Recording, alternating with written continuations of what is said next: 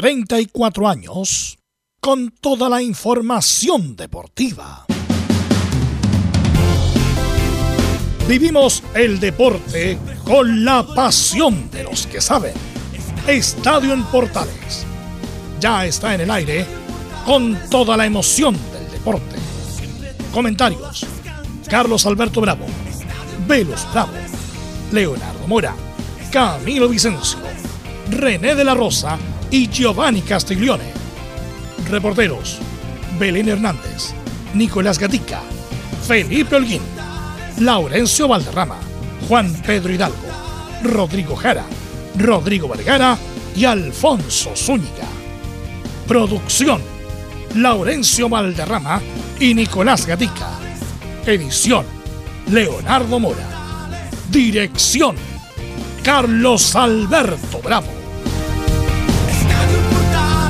Estadio en Portales es una presentación de Ahumada Comercial y Compañía Limitada. Expertos en termolaminados decorativos de alta presión.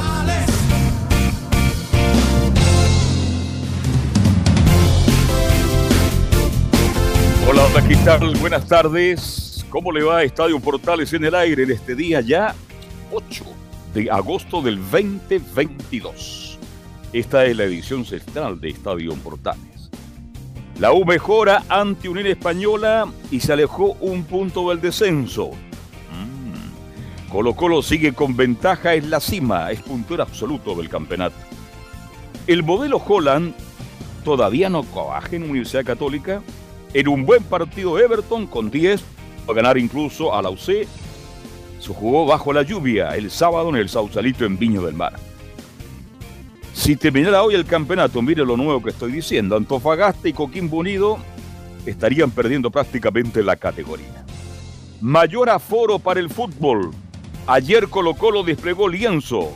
El presidente y la gente de la Cereme tienen la palabra, dicen en el fútbol. Alexi, libre del Inter, se acerca al Marsella de Francia. Vamos de inmediato con los saludos para la presente edición de Estadio Portale.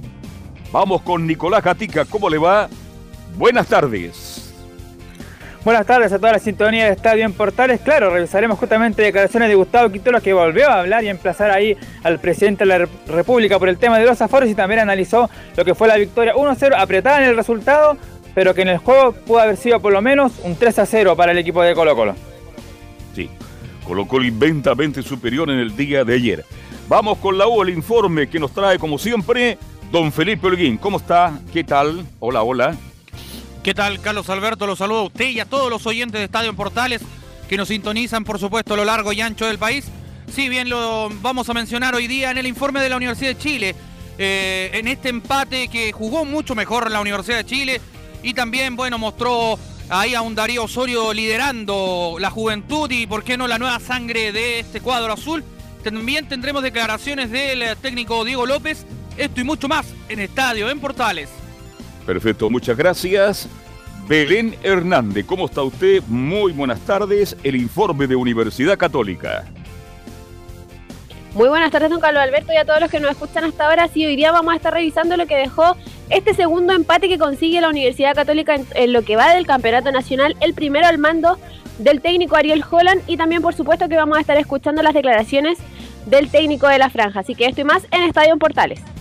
Perfecto, muchas gracias. Ya estamos en Antofagasta. Saludamos a don Juan Pedro Hidalgo que nos cuenta las novedades de Antofagasta. Juan Pedro, hola, hola, ¿qué tal? Buenas tardes. ¿Qué tal, Carlos Alberto? Saludos para usted y a todos los que están en la sintonía. Que Deportes Antofagasta que perdió con Colo Colo lo tenía ahí en la lista. Torrente lo comentaba de alguna otra manera. Estaba enfrentando al puntero en un escaso llegada de Deportes Antofagasta a la portería de, de, Cortés en el Estadio Monumental. Deja duda para lo que es esta escuadra del CA, pero aún quedan nueve fechas para seguir respirando en lo que es esta lucha para no descender el escuadra del CDA. Comentamos y escuchamos al técnico luego de la derrota frente a Colo Colo. Ok, muchas gracias. Estamos ya escuchando a don Laurencio Valderrama. Nos cuenta las novedades de los equipos de colonias. ¿Cómo le va? Buenas tardes. Don Laurencio Valderrama, siempre grato. ¿Cómo le va? Buenas tardes. ¿No está don Laurencio? Buenas tardes, don Carlos Bien. Alberto. Un gusto de saludar Hola, ¿qué tal? Buenas tardes. ¿Cómo le va? Permítame la mano. Mucho gusto, encantado.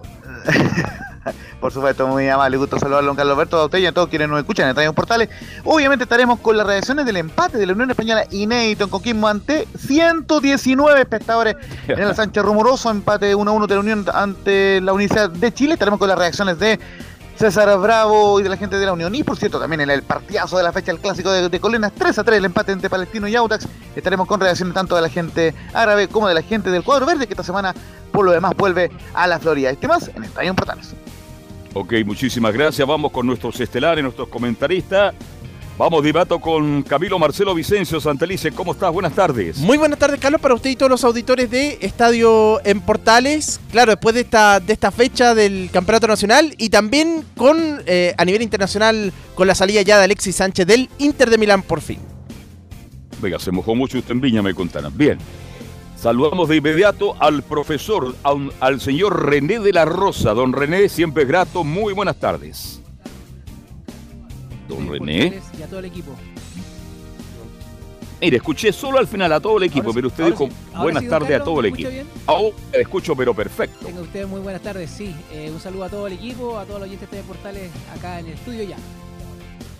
O- ah, en el estudio, por eso sale muy bien. Excelente. ¿Qué Sí. tal, Velo? Ya te escuchamos. ¿Cómo le va? Buenas tardes. Buenas tardes, sí, eh, estamos con René de la Rosa y además estoy con un amigo acá ¿Quién? de, de mucho tiempo que lo vamos a tener en un programa distinto especial con Héctor Álamos, técnico nacional que ha hecho su carrera por Europa, por Asia, ti- tiene historia extraordinaria, así que lo voy a pasar a saludar solamente. ¿Cómo está Héctor? Muy buenas tardes. Muy buenas tardes a todos, eh, muy buenas tardes también a- al equipo de Estadio Importante.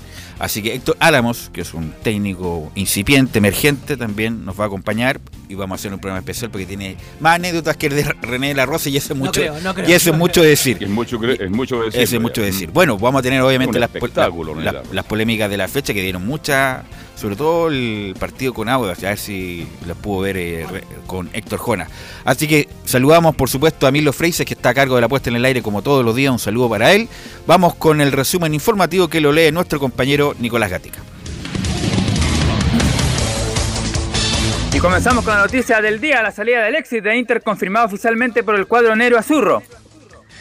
El delantero chileno anotó 20 goles en 109 partidos donde ganó 3 títulos, su primer escudeto de Serie A en la temporada 2021, además de la Supercopa de Italia 2021 y Copa Italia 2021-2022.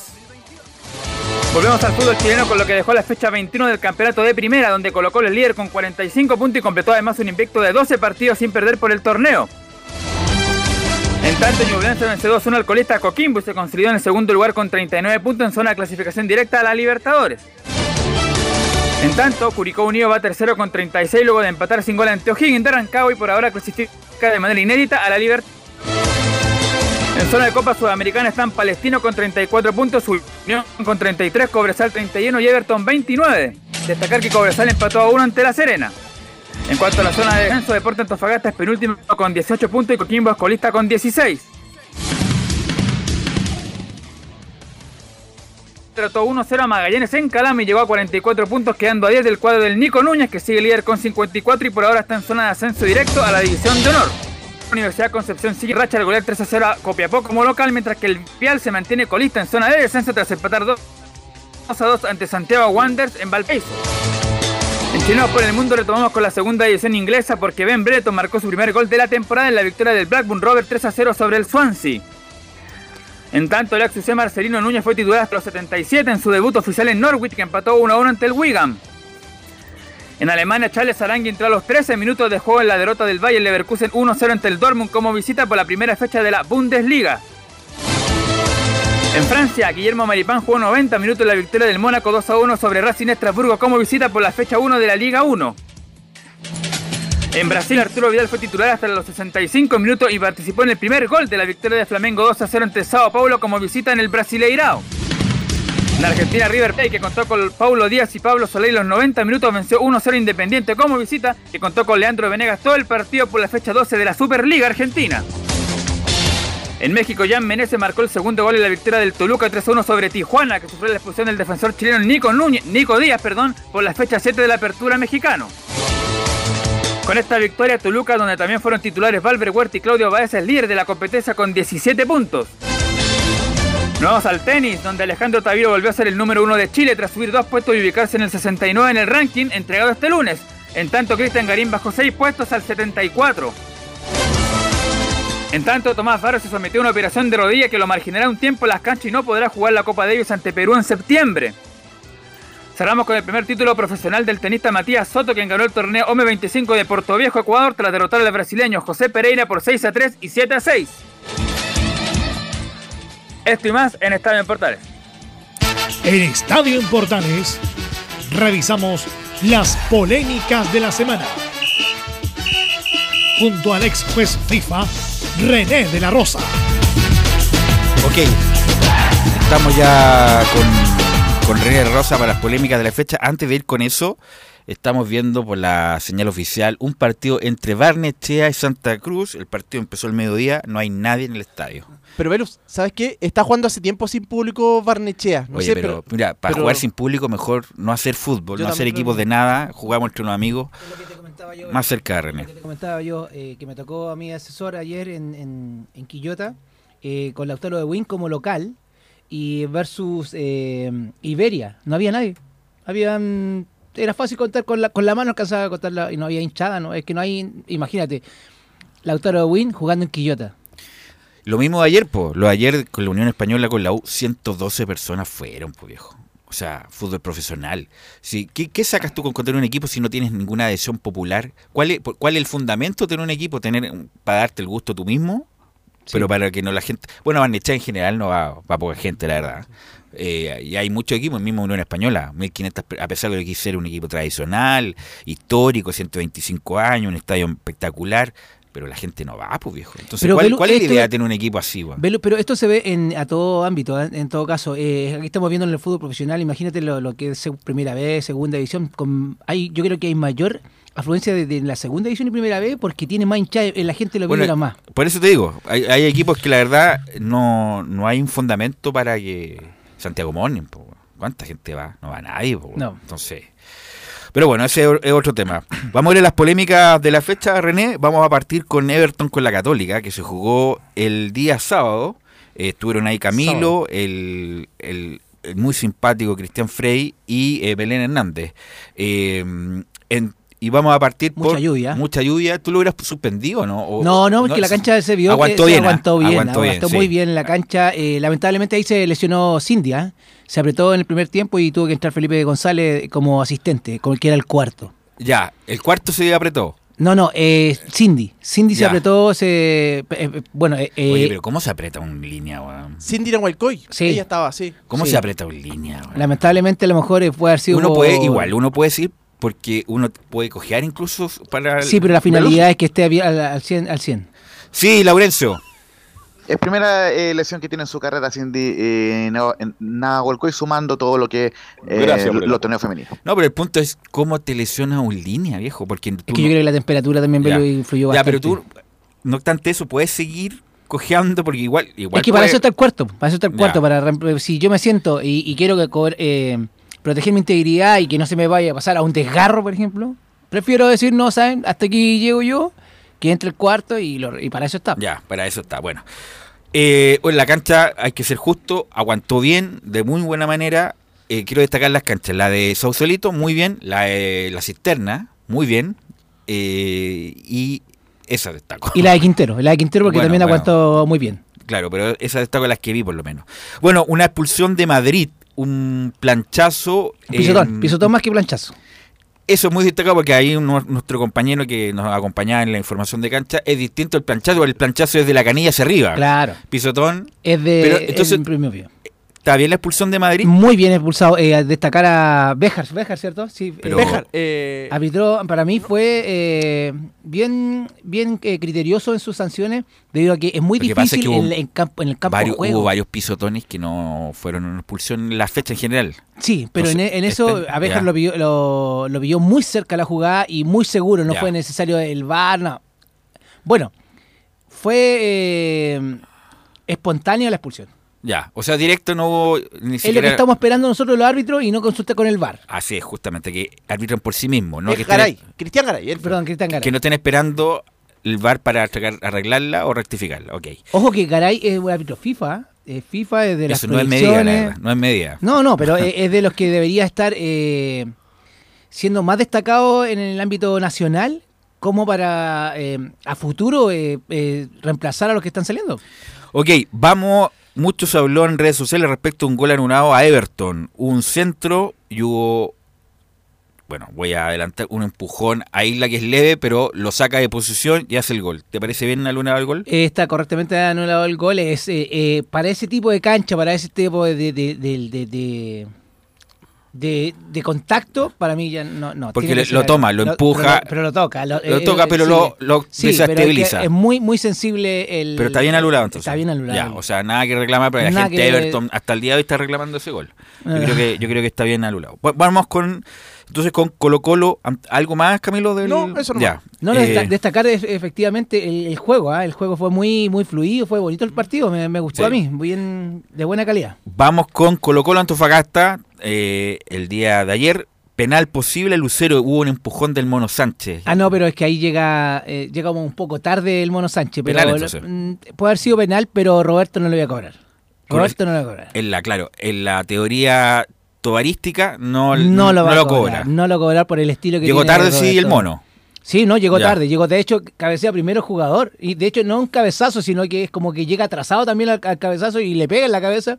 Y después eh, Sánchez llega y, y lo, hay un contacto ahí. Pero al estilo de Roberto, no es penal. Y el estilo rosístico, ¿lo hubiera cobrado? Yo capaz que lo hubiera cobrado. Ya. Yo hubiese cobrado. Ya, perfecto. Usted cobra todo. Sí, hay que Cobra cobrar todo. Sí, recién me cobró las 5 lucas que hace mucho tiempo le debía. Vamos con la expulsión de Robles. Primera tiene una amarilla muy tonta Robles por protestar y después lo agarra al, al- no sé qué jugador era, el que agarra a ver si Laurencio ahora sí no, no avisa quién era, Lucero. que estuvo ayer, a Lucero. Juan parece. Martín Lucero. Juan Martín Lucero, Sí, le juega. segunda amarilla Sí. roja. No, no, tenía doble lectura. Eh, y aparte, que, ojo, que se podría haber sido directa porque había un jugador delante, eh, delante de él. Era el, antepenúltimo jugador Rolly, por eso lo votó. Y amari- doble amarilla como corresponde y expulsión. Pero si no hubiese estado el- recordemos que para esa expulsión varias características, la distancia, eh, la distancia de, de la portería, eh, la cantidad de jugadores adversarios, el control del balón y tenían todo para un doxo. Pero había un jugador anterior, así que amarilla. Amarilla, amarilla, roja, está bien roja. expulsado. Bien expulsado Robles. Esas son bueno las polémicas más que más dejaron ayer el partido de Colo Colo Antofagasta. En la U no hubo polémicas particulares, pero sí te voy a eh, decir una cosa respecto que me llamó la atención. Mejía, porque se quejaba mucho del lenguaje de Gamboa con los jugadores, porque como no había gente, se escuchaba todo. Ya. Entonces Mejía le decía a Gamboa, háblale bien al jugador, sin puteadas. O sea, me imagino te pasó a ti, a tus colegas en algún momento, o sigue pasando, que le dicen, oye viejo, vamos a hacer una nota de protesta con René La Rosa porque el tipo putea todo el partido, que mover un poco el lenguaje. ¿Te ha pasado a ti o sigue pasando a colegas que le llega ese reclamo al NFP? Como oficialmente no. No, no, no ha llegado. Porque, ojo, que para hacer esa acusación hay que tener pruebas. Ahora es muy fácil que efectivamente hay. poca Ayer Mejía le gente. decía a Gamboa, háblale bien al jugador. Eso Puede ser, puede ser, puede ser, y no lo, y no lo voy a descartar porque que el que esté libre de pecado que lance la primera piedra, pero efectivamente, eh, pero como carta oficial tiene que tener muchas pruebas, pero sí, pasa, pasa que muchos árbitros se me incluye incluso, de repente hay que, a- eh, uno se, se calienta como cualquier persona, pero le habla a la persona, eh, de tú a tú, ya sí, y, y la idea es que tampoco abusar de, de- Del lenguaje no, o de no, abusar de, mi- de- de de autoridad, claro. claro. Yo puedo y él no puede. No, no, no es la idea, pero pasa, pasa. Bueno, eh, eso con los partidos de la U. Yo también te, lo- en la prepauta que tenemos con René La Rosa, ayer estuvimos prácticamente hasta 4, no, hasta 4 de la mañana hablando del tema. El- fue muy polémico el arbitraje de Héctor Jona. Bueno, Héctor ha ido. A ver, yo estuve la oportunidad. Héctor Jona, el partido de con. Palestino con Audax. Estuve el día viernes compartiendo con él en el camarín. eh, A mejor por eso arbitró mal el. No, no, no, eh, compartiendo ahí. eh, Héctor Jona está en un proceso el cual ya no nos. Él pintaba para bueno, ¿en qué sentido? Para bueno, en sentido de. Que ya de no fue una ya, proyección, ya no fue ya Una proyección, claro, ya. Ya. no, ya no. Ahora está como un árbitro de primera división, está. Pero él sabe claramente que ya no hay ningún tipo de proyección hacia la parte internacional. Pero yo, creo que influye, influye bastante, influye bastante ese, ese tema, la parte motivacional en él. Pero. Vamos con la jugada, mira. Después hablamos, hablamos Mm. con Héctor Jona en particular, estuvo bueno, el, vi el compacto solamente, no vi el partido de Palestino con Audax. Estuvo muy entretenido, 3 a 3. Hubo una, un penal, un penal de, de Palestino a Audax, eh, que lo toma, para mí fue penal, lo toma, lo sigue sosteniendo y lo deja caer. Después va al VAR, Jona, y, y desestima el penal. A mí me pareció Sí, penal, no al- sé qué. Sí, no, no sé- que lo- la agarró cuando iba cayendo el jugador de Palestino que lo Claro. toma de la camiseta, sí, pero él vio la, la jugada, ante- la vio la jugada anterior en la cual el de Palestino que toca, la trata de, de- de- de defender, esconder y ahí como que se engancha el, el jugador de Audax con él. Y ahí al, al caer lo toma, pero a ver, eh, Pero- para mí no era penal. Para ¿Por mí qué, no ¿por qué no es penal, eh? Porque hay una más eh, influye más el jugador de Audax hacia de Palestino que de Palestino al Audax. Como, el, como que el de Audax, como que se tira para el lado para que lo agarre. Claro, Ya. claro, claro. A eso voy, a eso voy. Ya. Pero para mí está bien anulado el gol. Va, el penal, el O supuesto sea, penal. el no, co- no El cobrar el penal. Ya. sí. La otro es el gol de Audax al final, eh, que era el 4-3, Eso no estoy de acuerdo. que va un- en una jugada de fútbol. Suárez. Eso es fútbol. Sí, sí. Va Suárez arriba, no le hace nada, viejo. Va es una refriega normal de fútbol respecto de, de ponerse un, que un- no, no un pechazo, pero le pone ahí como el brazo. Como el brazo, por- pero por la espalda. eso- Claro, eso pero, que- pero no le hace nada, no, No, es no incidente. influye en el- la jugada. no influye- sigue la jugada, gana en línea de fondo y hace el gol Audax y después cobra, no por la jugada, sino por la jugada anterior que había, Suárez, que había la iniciado por una falta. ¿Te Claro. parece? No, me parece, no me Ya. parece. eh, ahí yo creo que ahí se equivocó eh, Jona, eh, porque aparte, aparte no fue instantánea la falta. Por ejemplo, pasaron varias etapas y ahí después salió el gol, así que yo estoy de- eh, no estoy, no, no es que esté de acuerdo, sino que eh, yo creo que los reclamos de Auda que están eh, bien eh, canalizados debido a que no, para mí no hubo ninguna falta y si hubo una falta ya pasó en la trayectoria de- de- del juego. Así que bueno, eh, Héctor Jonas fue muy polémico ayer. El partido muy entretenido, el partido entre eh, Palestino y Audax. ¿Algo muchachos para preguntarle a René? Carlos Alberto Camilo. No, nada más. De esta, por lo menos de esta. Ya. No tengo nada, creo que analizaste muy bien lo, Sí. lo más destacado. Ahora, este, yo tenía algunas dudas sobre el penal a López, que hizo un ¿Eh, gran partido René? por Everton contra Isla. Pero bueno, ¿Sí? dice René que era penal y yo le creo a, a don René de la Rosa. Te escucho. Me acordé recién, muchacho. El muchacho me acordé recién de un penal que reclamó César Chete Cortés el día viernes en, en Calama, un partido bastante. Bueno, pero ese no la eh, tenemos eh, por Laurencio querido. no lo vio. No lo vio la René. Por eso. No No, fue no ve to- René no ve todos los partidos, ¿ah? para Ojo, decirle a la gente. Ojo, ojo, sí, pero no, no, no, yo hablando con referente a ese partido y te voy a ayudar. Sí. Al menos esa jugada no la vi, pero No vi, la vio, claro, no la vi vio. que No, eh, eh, fue bien, para bien mí es penal, friccionado. penal, penal, ¿ah? Fue bastante friccionado, incluso una falta de eh, se estuvieron calentando los ánimos. Así Incluso que- el comentarista dijo que no era penal. El comentarista Basaure, parece. Eh, mi compañero, eh, mi compañero. Así que, bueno, sí, he aprendido harto de Ya. Sabre, pero si él dice que no era penal, no lo voy a creer. No, no, no. Mal Basaure, penal, penal, clarísimo a favor Lo de toca. de es como esos pisotones del colegio, así. Como que van pasando, que nadie se dé cuenta y, te cae. ¿A ti entonces la viste? ¿Te pareció? Sí, no, a mí me pareció penal, penal y, y destacar también a Magallanes, que lo tengo muy cerca de mi casa, así que y ha perdido las, dos- últimas fechas y ha perdido. ¿eh? Bueno, Héctor, usted que viene del fútbol europeo, ¿qué te parece en general el arbitraje sudamericano y, y chileno? Tú, los que has visto, has trabajado en China, en Grecia, en Australia. ¿Qué te- en general el arbitraje chileno, ¿qué te, qué te parece en general?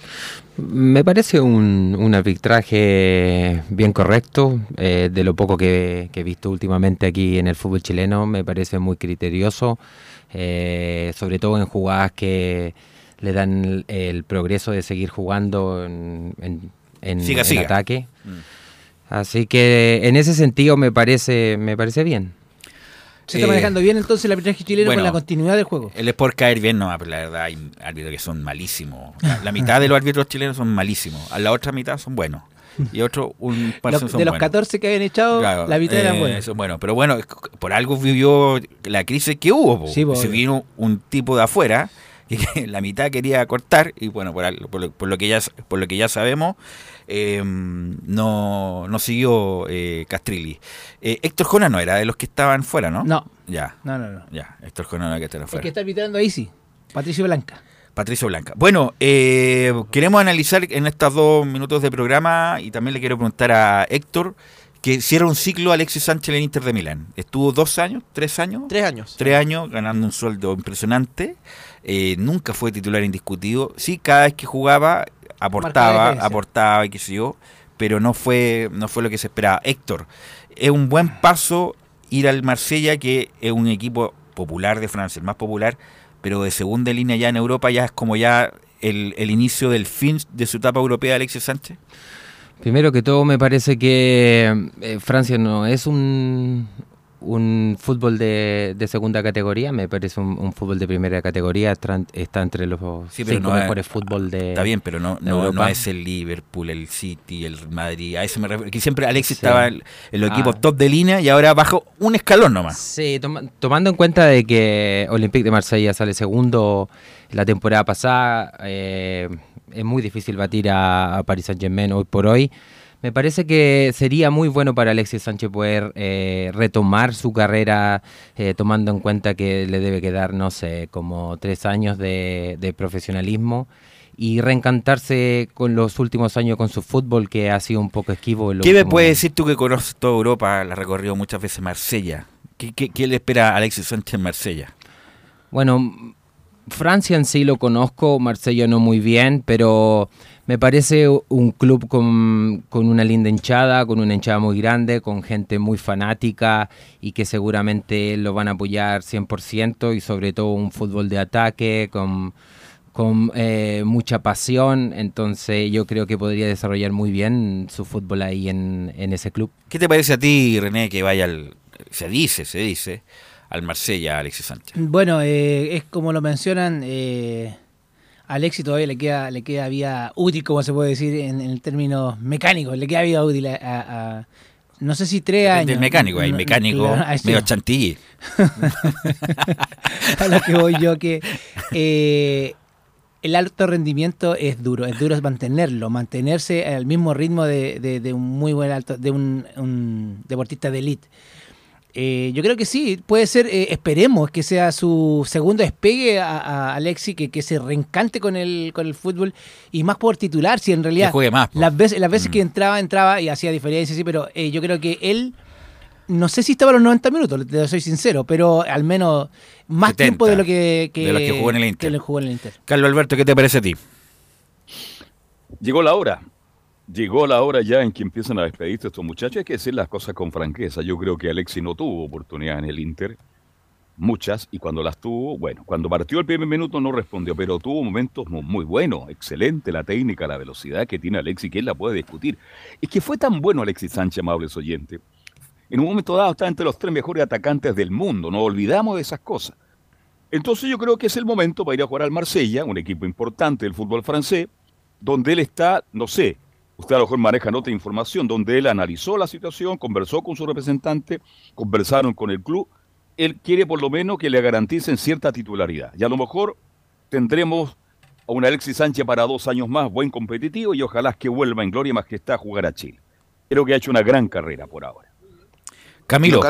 Camilo. Sí, es eso, mantenerse a nivel a nivel competitivo eh, allá, allá en Europa todavía, claro, y sobre todo que en los últimos dos clubes, si uno se fija en el Inter, ya tuvo poca participación, antes en el Manchester United, para que hablar también. decir, claro. Sí, que son dos clubes grandes, entonces me parece un buen paso. Laurencio.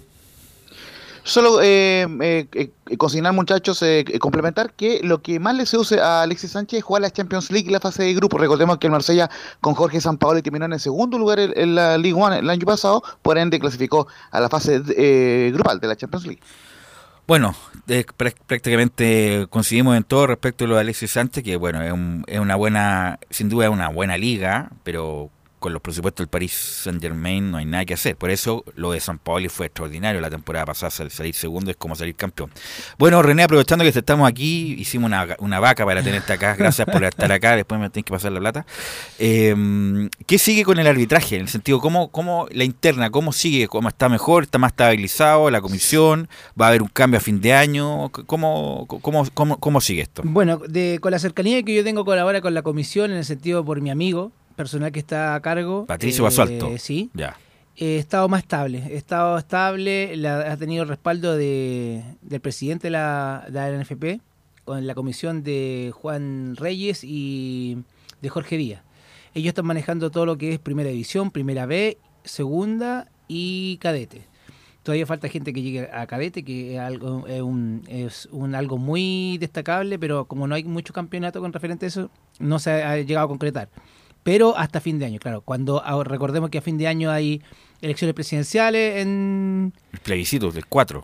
no, Ah, no. no, el de la NFP. Y pueden, a lo mejor puede seguir, si sigue lo van a respaldar, pero va a llegar una persona de renombre que puede ser o Roberto, que está en segundo plano en este caso, pero más- lo más seguro que sea Julio Bascuñán, el que después del Mundial... Después que, del Mundial asuma él. Que asuma él y puede quedar ahí, eh, de no sé qué de qué forma tendrá su equipo, seguirá con este, no lo sé. eh, eh, Que Dios nos pide claro. confesado entonces. Por lo mismo. Ok. Bueno, René, te quiero agradecer también a Héctor. A Héctor lo vamos a tener en un programa especial para que nos cuente sus vivencias extraordinarias que vivió en Europa y su, su experiencia también como técnico y asistente y ana- analista de muchos clubes. Estuvo en China, estuvo en Grecia, estuvo en Uzbekistán. Así que eh, lo vamos a Este tener. hablamos de los buenos velos, ¿no? Este es de los buenos, sí, po. Este no. claro, porque el- en lo hablamos pasado solamente el padre, ¿ah? Claro, el padre, claro. El otro, bueno. Así que eh, lo vamos a tener. Gracias, Héctor. Gracias, René, por estos minutos. Muchas gracias, Velus. Y gracias, René, por estar acá. Bueno, un saludo a todos los oyentes y nos estamos escuchando el día miércoles. Así que esperemos acá hacerlo Aquí, rutinario el- los- todos los lunes. No, todos los lunes. Ya, bueno. Los otros días por teléfono nomás. Los lunes estar acá para también estar. Saludo de la cámara también. la Saludo de la cámara. Así que vamos a ir a la pausa, muchachos, y volvemos con todo el informe de la U a cargo de Felipe Olguín.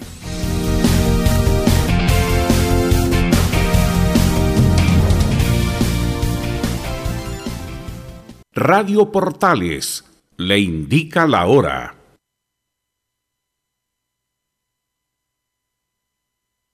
Las 2 de la tarde, 5 minutos. Atención pilotos. Cuarta fecha MXM Chile. Circuito Leida. En el tranque San Juan de la quinta región.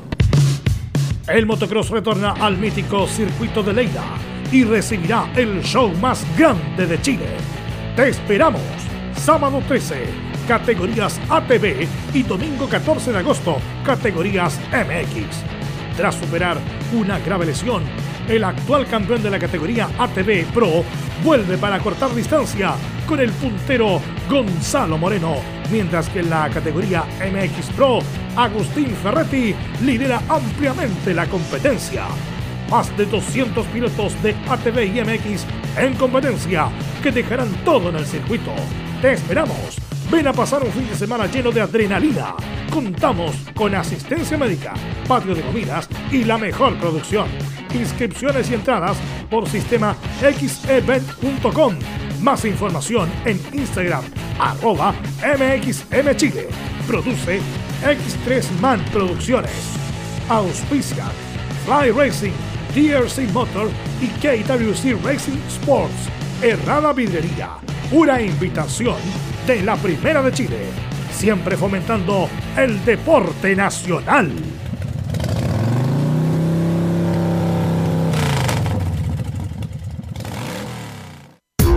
¿Quieres tener lo mejor y sin pagar de más?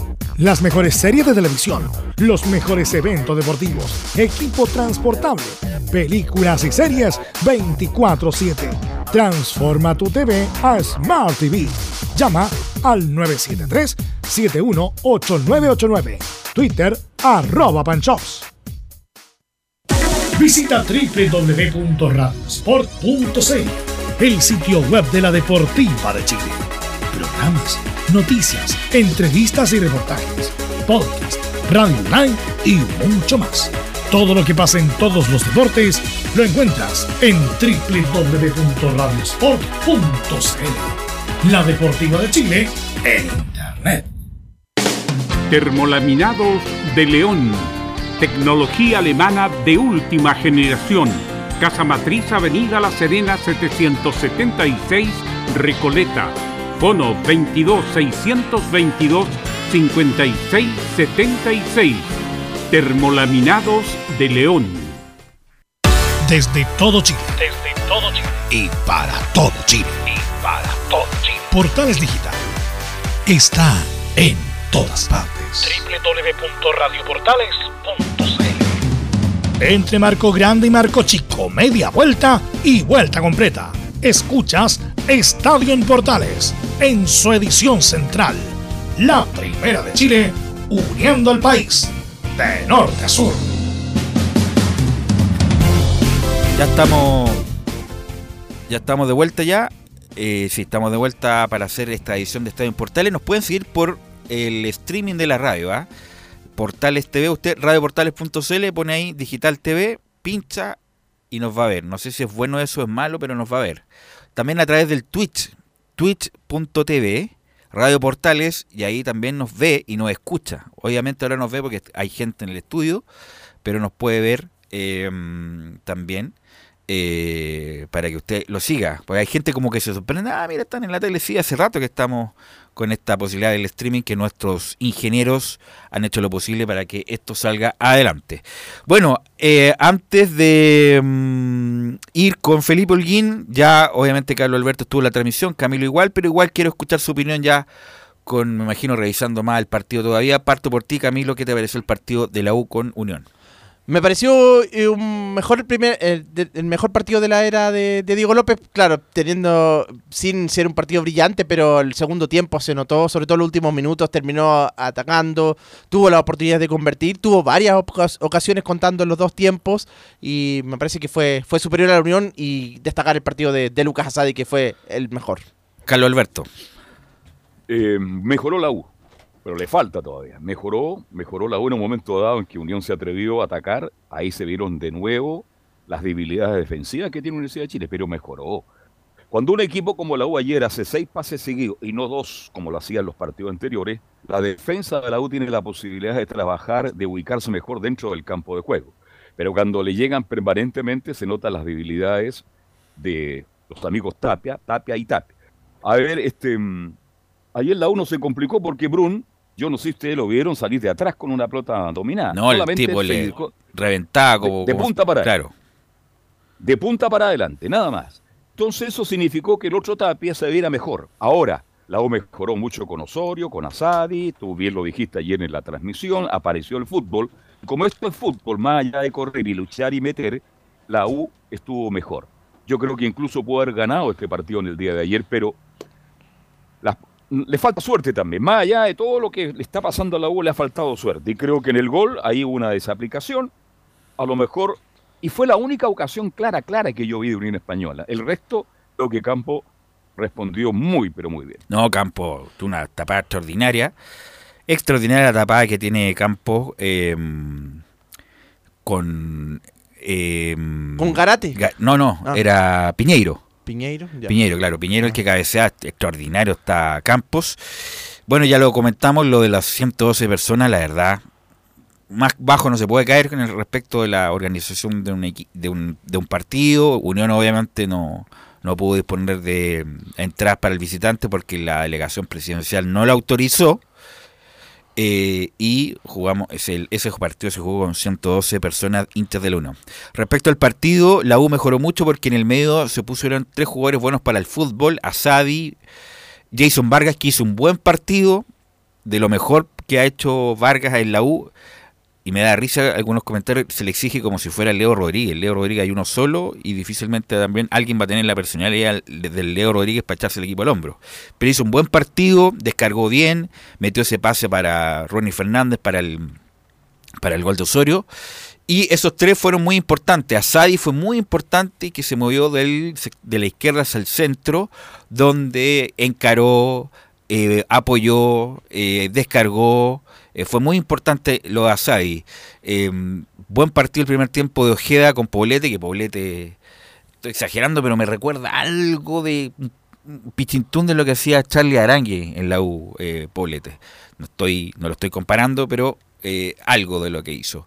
Eh, pivoteando mucho Ronnie Fernández, eh, como dice bien Carlos Alberto Brum, reventando para arriba, ¿no? Ni se complicó. Y me parece bien, pues después de lo que pasó con O'Higgins, mejor que ni la pare, mejor que la reviente.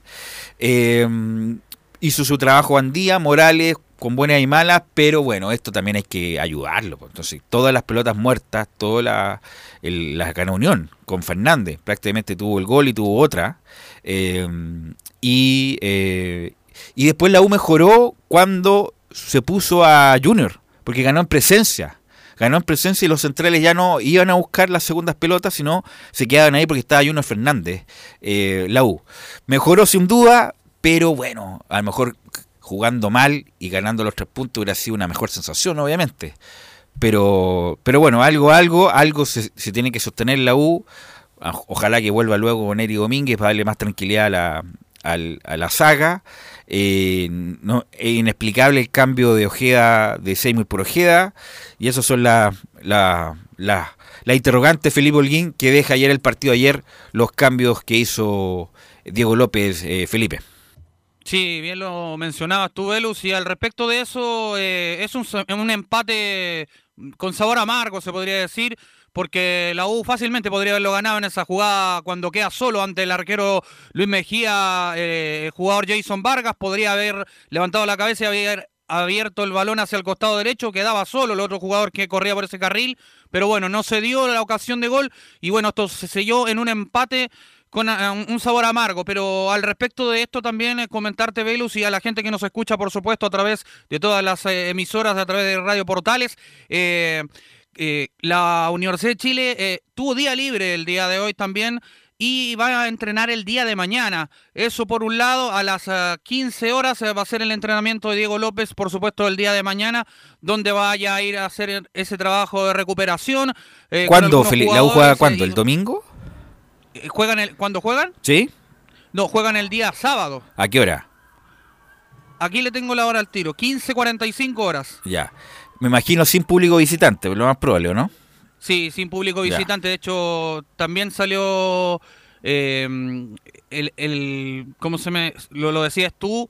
En la parte dirigencial de, de Curicó Unido y también el, el, el alcalde, se puede decir, eh, de La delegación de Curicó. presidencial. La eh, delegación presidencial eh, salió a hablar por al respecto de esto de No, ya, eh, insisto, obviamente que la, la hinchada de la U ha hecho bastante, no solamente ahora, todos estos años para ser prácticamente una lacra. Un, parece que los hinchas de la U tienen lepra, pero ya otra cosa es pasarse varios pueblos, como dicen los políticos ahora, y, y tener un acto discriminatorio, ni siquiera vender una miserable entrada para la hinchada visitante. Con esto, mejor la U que juegue con suerte en el Nacional cuando juegue y de visitante no va a poder jugar nunca más porque la autoridad no lo permite. Está bien. Se lo Ahora han- una, pre- una Sí. pregunta, Velus. Yo estuve en la marcha, estuve en el municipio. Tomaron muchas medidas en el municipio, yo estaba y soy testigo. Pero no lo voy a comentar porque hubo un comportamiento bastante bueno. Pero la pregunta mía del millón es la siguiente. Marcharon 600, no más que eso. Ahora, ¿cuánto 3.000 abonado según el Felipe Holguín.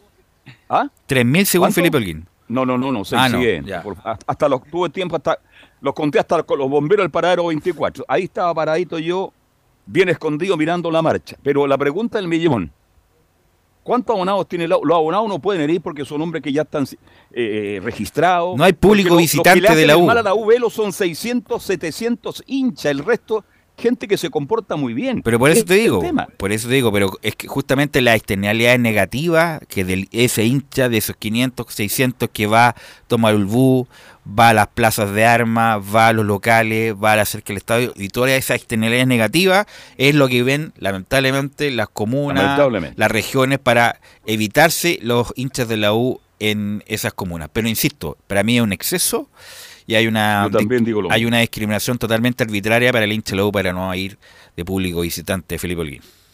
Sí, y lo otro que les quería comentar también al respecto de lo que fue este partido, que también marcó un antes y un después. El compromiso de este domingo frente a Unión Española, válido por la vigésima primera fecha, marcó un importante registro para el club de la Universidad de Chile, complementando que eh, cumplió con los 1.890 minutos en cancha de los jugadores sub-21 y con eso la Universidad de Chile se transforma en el primer equipo del Campeonato Nacional Plan Vital en eh, cumplir los eh, minutos con los juveniles de esta temporada, Velus. ¿Y eso da una copa? No, Ah, pero sí muestra un buen registro de al respecto Ah, de la claro. factura. del factor que va una copa, para la selección, por supuesto, donde están eh, Marcelo Morales, eh, Bastián Tapia, Darío Osorio, Lucas Asadi. Era obvio, También- pues si la U juega, la U juega con seis juveniles prácticamente titulares. La, la U un equipo juvenil. pues, un Eh, equipo entonces, juvenil. obviamente, era, eh, era por añadidura que la U iba a ser el primer equipo en cumplir con el minutaje juvenil de Felipe. Sí, y esto puede marcar, mm, como lo decía un antes y un después, y algo muy importante para Chile, porque puede servir para las selecciones juveniles muy que también carece No de. sirve de nada. Felipe, si no te- uno es cumplir con minutaje. Hay algunos que son buenos y otros no tan buenos. Otros que tienen nivel de selección, otros no tanto. Así que es bien relativo, Felipe. Bueno, al respecto eh, de, de lo que habló el técnico Diego López, eh, vamos a ir a escuchar algunas de las declaraciones donde dice estuvo mejor la Unión Española y se refiere a los balones detenidos que tuvo la falencia en la U. Creo que ahí fue eh, donde nos ganó, nos ganó eh, Unión en las pelotas, pelotas quietas, sobre todo en los, en los corners. eh, ellos tienen bueno, muy buenos cabeceadores. Y bueno, fue ahí un poco lo- los errores, errores o capaz que más, más que errores nuestros, porque fueron virtud, de, virtud de- del rival. Eh, pero es algo que nosotros también tenemos que mejorar. Y, y bueno, eh, ahí estuvo mejor la eh, Unión, la Unión Española.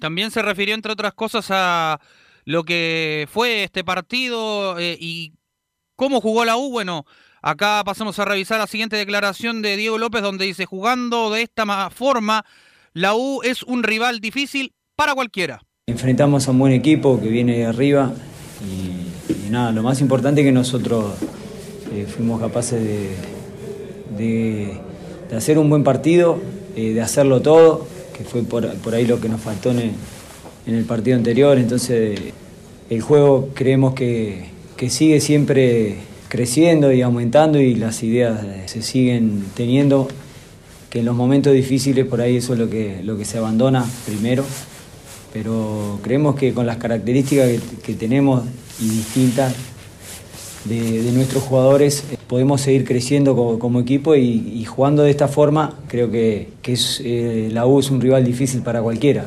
O sea, eso nosotros lo tenemos que tener claro. Ahí estaban algunas de las declaraciones del uruguayo Diego López Velus. Sí, desafortunadamente, el bueno, el mejor cabeceador que tenía la Unión era Fernández, po, y lo tomó Ojeda, lo tomó Ojeda y justamente cuando va a cabecear como que se como que se cae, que- cae en coclillas, Ojeda y le gana, y a pesar de que se tira a campo, ¿ah? se estira tan cual largo es como dicen los relatores, y no, y no, y no logra eh, evitar el gol. Y la Unión tuvo dos cabezas, bueno, tuvo el de Piñeiro y también tu- hubo de mm, Villagra también uno. Villagra, justamente, uno de Villagra, así que la uno anduvo. Y eso que tiene. Por eso, no es, no es necesario te- tener jugadores altos para hacer cabecear. Tapia no cabecea, y eso que es alto. ¿Cuánto? ¿Metro noventa, mira, era? Sí. Eh, Brum tampoco cabecea. Eh, Ojeda tampoco, eh, alto tampoco cabecea. Entonces la U no tenía respuesta eh, defensiva en el cabeceo y la Unión eh, por esa vía complicó la U, Felipe. Sí, Velus, un metro noventa mide Ignacio Tapia. Por eso digo, el, el- el tipo gana, es típico de estas pelotas que quedan ahí eh, en la- a medio terreno. Obviamente, como está a espalda del defensor, le gana por una cuestión de presencia. Pero él en, la- en el área donde es importante ganar, tanto ofensivamente como eh, defensivamente, Tapia no, no gana nada. po. Ah, bueno, no, ni siquiera arriba Tapia gana. Así que desafortunadamente la U tiene un problema ahí. Sí, y complementando esto también de las falencias defensivas que tiene la U, escuchemos una más de Diego López acá en la primera de Chile, donde dice hay que seguir trabajando. Fue una buena jugada que por ahí podíamos haberlo hecho ahí y después creo que en la misma jugada tuvimos para, para tirar al arco. Pero creemos que, que hay que seguir, hay que seguir trabajando porque de esta forma es la forma que nosotros conocemos, que eh, se salen de, lo- de los malos resultados. Eh, fue una lástima porque el partido por ahí, el segundo tiempo, si te vas 2 a 0, ya después era mucho más difícil para, para ellos. Pero eh, tenemos que, que mejorar, sobre todo en, la- en las pelotas quietas, que no nos ganaron una, nos ganaron varias. Ahí estaba, Velus, lo que mencionabas tú también, los balones detenidos, que fue el factor principal. ¿No y le que preguntaron daño. la pregunta que se hacía todo Twitter, por qué cambió a Seymour por Ojeda? ¿Cómo? ¿Por qué cambió a Seymour por Ojeda? Esa es la pregunta que se hace todo el mundo. ¿No se la preguntaron? No, por lo que yo pude ver de la, y escuchar de la conferencia, no. Porque había muy pocos medios, habían como cinco o seis de, de acá de la capital. ¿Qué más me dice Felipe?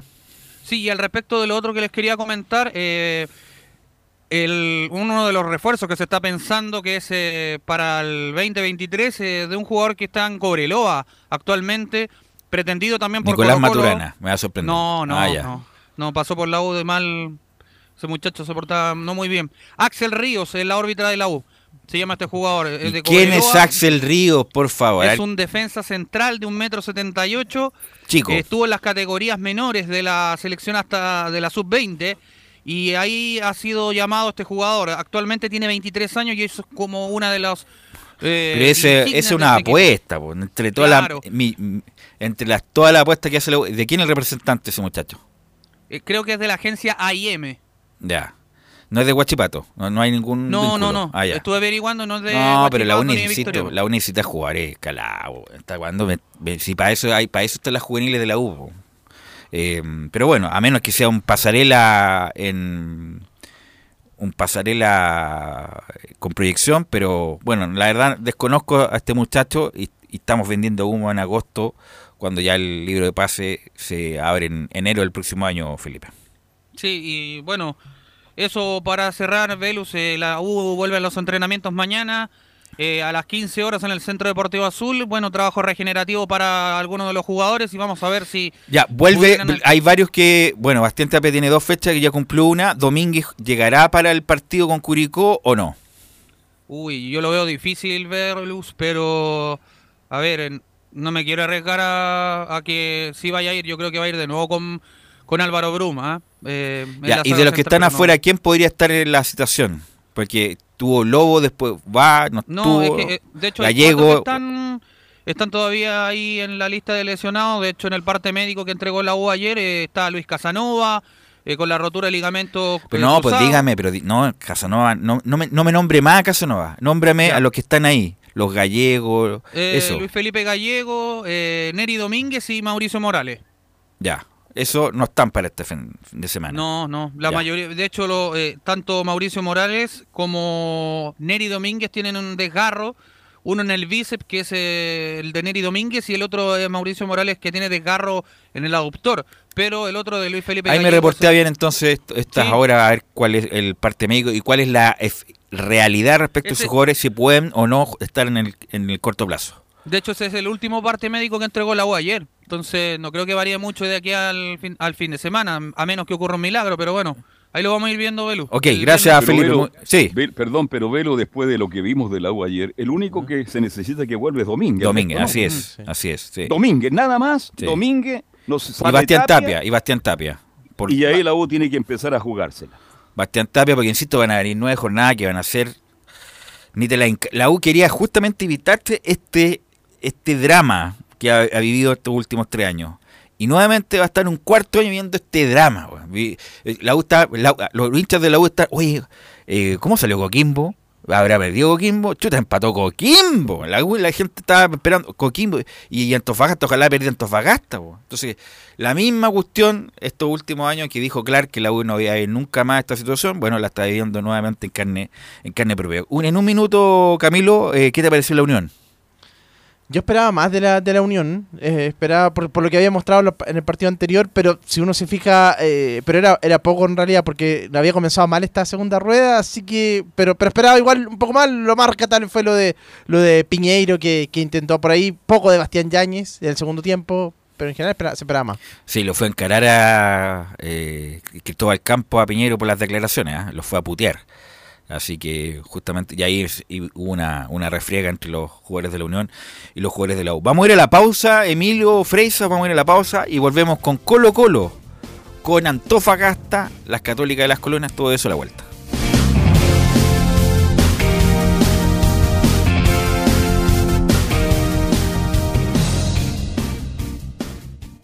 Radio Portales le indica la hora. Las 2 de la tarde, 27 minutos.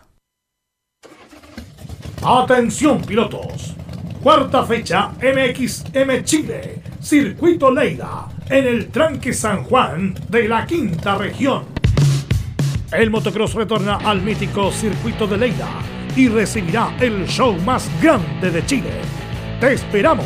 Sábado 13, categorías ATV y domingo 14 de agosto, categorías MX. Tras superar una grave lesión, el actual campeón de la categoría ATV Pro vuelve para cortar distancia con el puntero Gonzalo Moreno, mientras que en la categoría MX Pro, Agustín Ferretti lidera ampliamente la competencia. más de 200 pilotos de ATV y MX en competencia que dejarán todo en el circuito. Te esperamos. Ven a pasar un fin de semana lleno de adrenalina. Contamos con asistencia médica, patio de comidas y la mejor producción. Inscripciones y entradas por sistema xevent.com. Más información en Instagram, arroba MXMChile. Produce X3 Man Producciones. Auspicia Fly Racing, DRC Motor y KWC Racing Sports. Errada Vidrería. Una invitación de la Primera de Chile. Siempre fomentando el deporte nacional.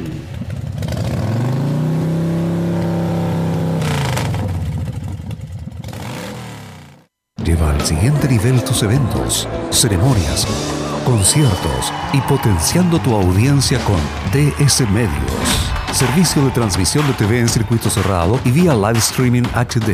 Tecnología de punta y un equipo profesional nos permiten realizar transmisiones sin cortes y con la más alta calidad. Cotiza ya ingresando a www.dsmedios.cl. Visita www.radiosport.cl, el sitio web de la Deportiva de Chile. Programas, noticias, entrevistas y reportajes, podcast, radio online y mucho más. Todo lo que pasa en todos los deportes lo encuentras en www.radiosport.cl. La Deportiva de Chile en Internet. Comercial IAC y Compañía Limitada. La mejor calidad mundial en laminados decorativos. Comercial IAC y Compañía Limitada es Pertec en Chile. San Ignacio 1010. Santa Rosa 1779, Avenida Mata 446 y Portugal 501. Comercial IAC y Compañía Limitada es Pertec en Chile.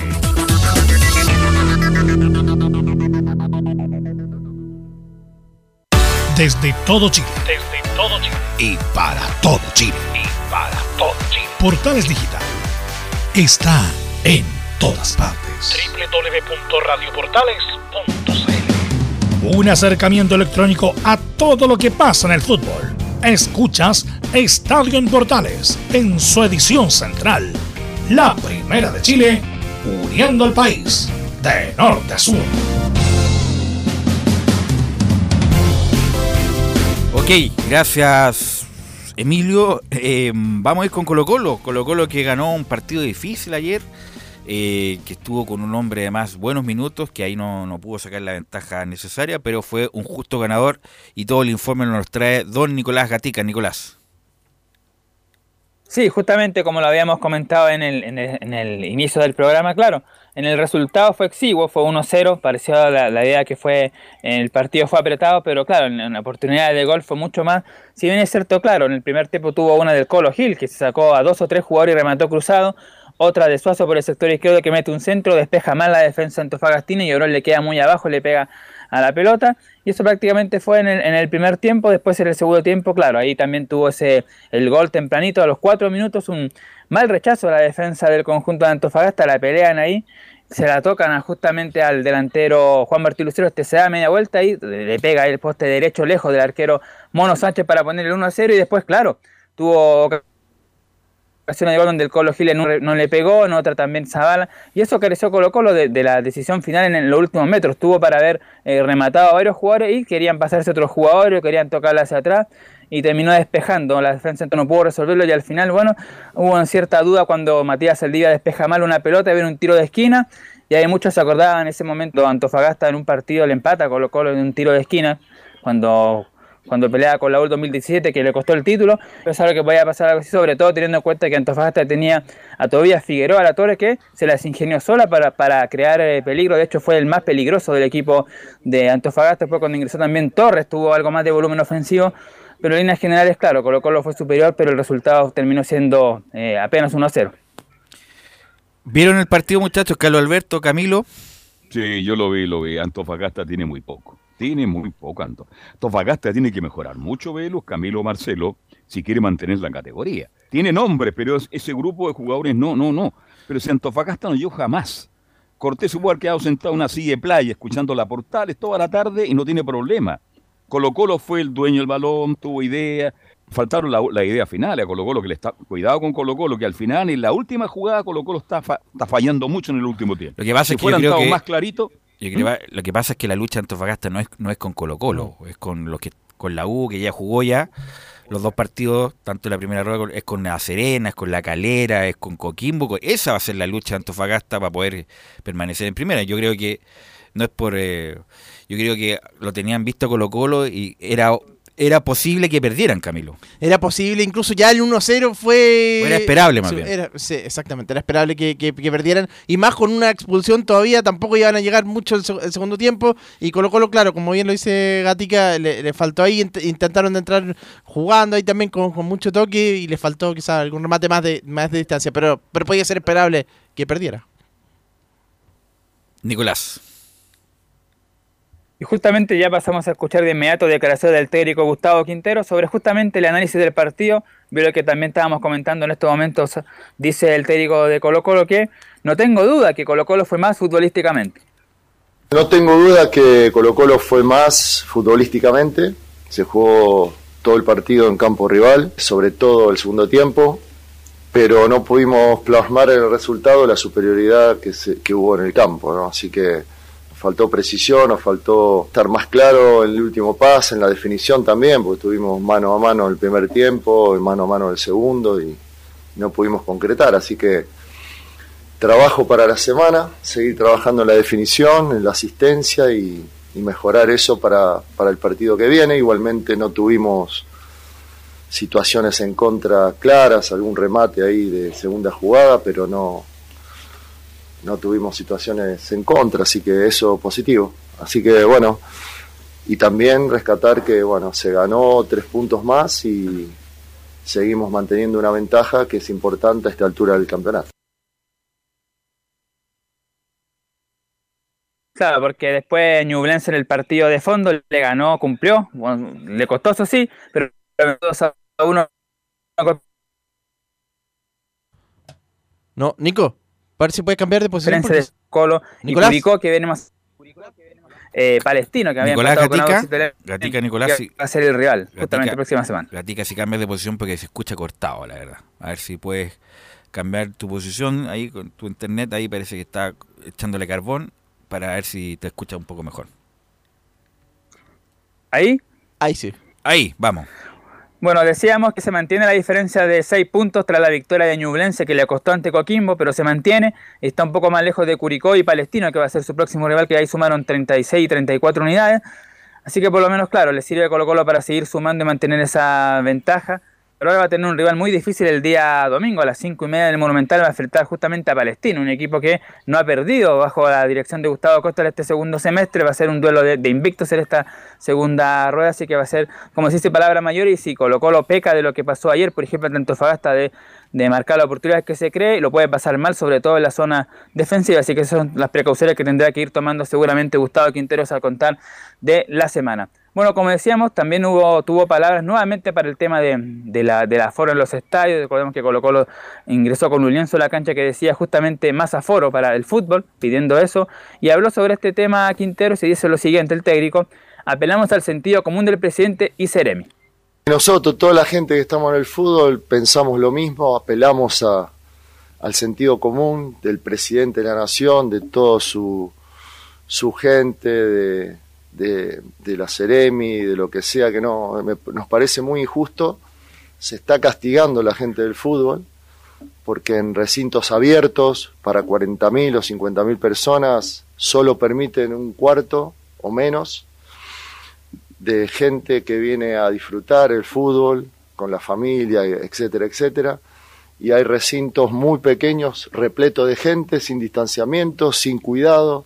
Entonces me parece que es muy injusto. Yo no tengo dudas que el presidente y su gente va, va a hacer algo con respecto a eso. La gente la familia que va al fútbol merece tener la posibilidad de, venir. Todos los clubes lo necesitan. Y, por supuesto que eh, no, no, no debería haber esa diferencia entre la sociedad, digamos, que alguna parte de la sociedad puede ir a recintos repletos de gente, sin distanciamiento, y otras del fútbol no lo pueden hacer, ¿no? Y en lugares abiertos. Van a invitar a Quinteros a la moneda para solucionar el, el Claro, problema. con todos los problemas que tiene Boric. eh, Ahí va a pedir el 10. Claro, va, va- le va a dar audiencia para el... Aunque, insisto, Oye, que, pero- bu- que bueno que lo haga Colo Colo, que Sí. obviamente el equipo más importante de Chile, Sí. el más popular, y que se sienta fuerte respecto a esta solicitud, con responsabilidad, por, sobre todo para resguardar la seguridad, pero no se puede seguir jugando con estos niveles de aforo. ¿Cuánta estimados. plata perdió Colo Colo con el, el estadio reducido? No, y la U. dinero. La U sí que ha perdido plata. Bueno, la U, no, la U está quebrada por eso. Le falta toda la- le falta la caja chica. ahí. Nicolás. Bueno, la última que vas a escuchar de Gustavo Quintero, eh, una noticia que, que hay que surgió sobre lo futbolístico, sobre el tema de Oroz, que ha tenido estos partidos donde ha sido lo más bajito de Colo Colo en los últimos compromisos, y dice justamente Quinteros cuando lo, lo sacó al delantero que Oroz estaba impreciso. Estaba impreciso, lamentablemente hoy no tuvo una noche precisa porque es un chico que, que es muy preciso, tiene gol, tiene movimientos que termina muy bien, tanto en, en asistencia que lo está aprendiendo y lo está agregando su juego, y en la llegada al área. Hoy tuvo para definir dos muy, muy claras y no, no lo hizo bien. Veíamos que estaba impreciso también en los pases, que perdió un poco de confianza, entonces lo mejor cuando es así es poner a otro jugador que pueda tener un tiempo como tuvo Zavala para intentar hacer lo mismo, intentar hacerlo a lo mejor con más precisión y tratar de, de hacerlo lo mejor posible. Así que lo bueno de todo eso es que tenemos variante, que Oro suma minutos. Nosotros hoy queremos sumar la mayor cantidad de minutos posible con un jugador que ya está preparado para jugar. Lo hace Oro, lo hace el bicho y lo hacen otros también que, que, que están para jugar, que están preparados. Ahí está, entonces el tema de Alexander Oroz, como dice Quintero, la importancia de este delantero que suma en el tema de los minutos juveniles, pero ciertamente, claro, le falta eso, le- lo- lo- más preciso los metros finales, ayer tuvo dos claras ahí, las falló, por lo tanto ahí Zavala creo que saca una pequeña ventaja, pero para el Tello Quinteros todavía sigue siendo titular Oroz y después Zavala, pero hay que ver aquí en la próxima, las próximas fechas qué es lo que va a pasar ahí con ese tema. Bueno, dos cosas. Una era que, bueno, Juan Martín Lucero con el gol de ayer sumó 12 anotaciones, alcanza a, Juan, a Fernando Sampedri, el delantero de la Universidad Católica, lleva 20 goles a lo largo de la temporada 2022 y se acerca a en cierta media, ¿no? Se acerca a Lucas Barrios, que en su primera temporada cuando llegó a Colo Colo, el primer año que fue el 2008, marcó 44 tantos el delantero Lucas Barrios y ya por lo menos lleva 20 goles el delantero Juan Martín Lucero. Y lo otro era que ya eh, Amor, Emiliano Amor, el zaguero, está de alta en Colo Colo tras operación. Ahora deben evaluar su respuesta a los entrenamientos para volver a competir. Si todo avanza bien, en la Copa Chile ahí podría haber ya minutos la próxima semana frente a Ñublense. Ahí podría volver ya Emiliano Amor. Pero el alta ya la recibió el defensor de, de Colo Colo. Ok, ¿algo más, Nicolás? Eso, por ahora hay que ver cómo Colo Colo prepara el partido el domingo a las 5 y media ante el difícil palestino. Difícil palestino, que está Sí. jugando bien Bartichotto, ¿ah? Eh, potente. Error ahí, bueno, ahí lo vamos a analizar de, de Holland. Pues se fue a Valencia, era como el reemplazante de, de San Pedri y además le da la opción a Palestino para comprarlo prácticamente en la totalidad. Pero eso lo vamos a analizar después. Gracias, Nicolás Gaticas. Vamos a ir ahora con Antofagasta. Vamos a ir con Antofagasta y si hablamos de Antofagasta hablamos de Juan Pedro Hidalgo y el reporte del CDA Juan Pedro.